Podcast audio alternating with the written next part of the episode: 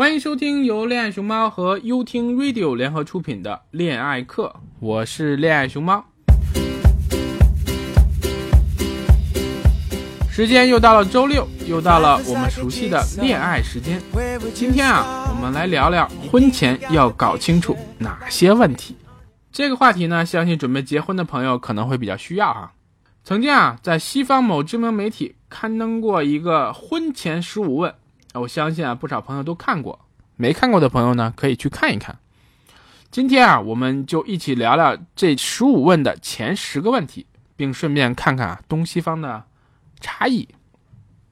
第一个问题，我们要不要孩子？如果要，主要由谁来负责？那么要不要孩子很重要哈，尤其是对于一线城市晚婚的朋友们，女性投胎最佳的生育时间是在三十岁左右。那么最怕的就是那种开始不想要，后来又想要的那种，啊，这个一定要想清楚哈。关于谁负责的问题，在中国哈，主要是看哪边老人带。那如果两边老人的身体条件都不够，或者不在身边，那就只好考虑请保姆，或者有一方要全职一段时间。第二个问题，我们的家庭赚钱能力及目标是什么？消费观及储蓄观会不会发生冲突？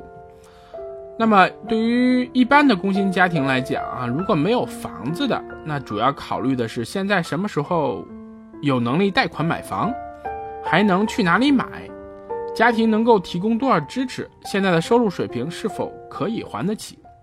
那么，一般家庭呢，很少设置清晰的家庭梦想啊和目标，或者开始想得很好，但是没有落实在笔头，后边呢吵着吵着就开始漫长的平淡期，就把这事儿给忘了。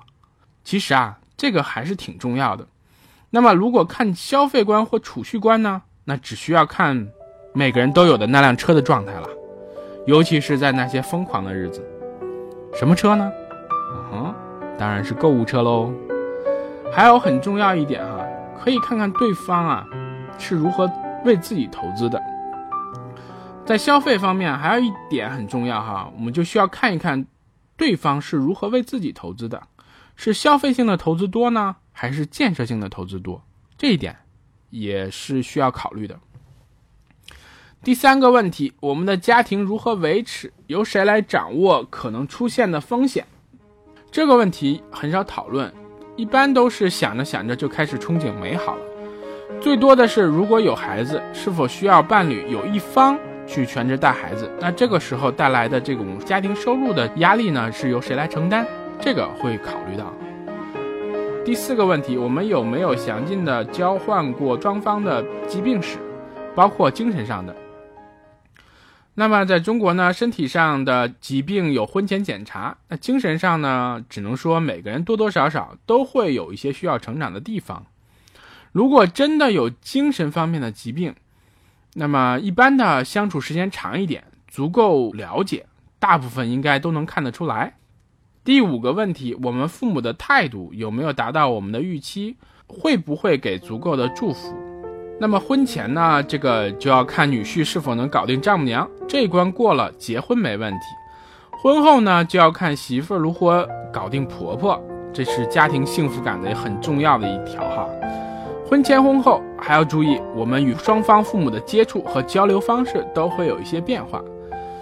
那么，一般建议无论如何，婚前要让父母顺心，哎，而且要得到他们的支持和祝福。那有些时候呢，这坚持是必要的。父母其实也是一轮考验，如果稍有微词，这段关系就破裂了，那只能说你们的关系还不够牢固。第六，我们有没有自然坦诚地说出自己的性需求、性偏好及恐惧？哎，不禁感慨，西方老大哥们把这个问题摆到这么高的位置，看来还是开放程度高啊。那么我们不得不说哈，婚姻的长久幸福的程度确实与性有很重要的关系。那建议在这里呢，大家不光谈性，而且还可以谈一下这个每个人的过往有没有受过什么样的创伤，或者有没有什么坎儿过不去，尽量啊避免埋特别大的雷。第七。卧室能放电视机吗？熊猫感慨哈，这个很重要吗？不知道西方老大哥是怎么想的，也不知道你会认不认为这个很重要哈。第八，我们真的能倾听对方诉说，并公平对待对方的想法和抱怨吗？那第八个问题呢？其实这一点啊，说起来都很容易，做起来就比较难了，也不需要太多解释，就练习去做吧。这也是为什么要恋爱的原因。道理谁都懂，就是光说不练，那才是假把式。第九，我们清晰地了解对方的精神需求及信仰吗？我们讨论过孩子将来的信仰问题吗？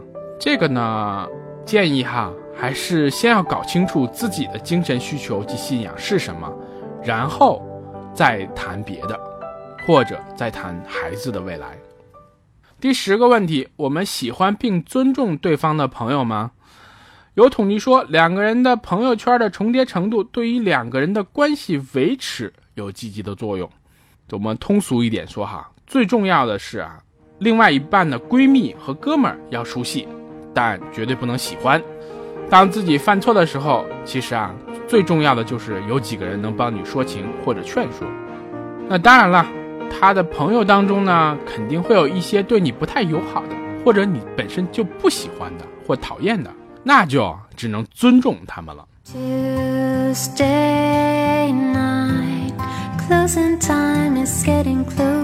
我是恋爱熊猫，与你一同放下装逼的人生，拥抱逗逼的生活。更多精彩内容，请关注我的微博“恋爱熊猫”微信公众号，一起恋爱吧，练习的练哦。收听更多我的好节目，请下载优听 Radio 客户端，喜欢就订阅我吧。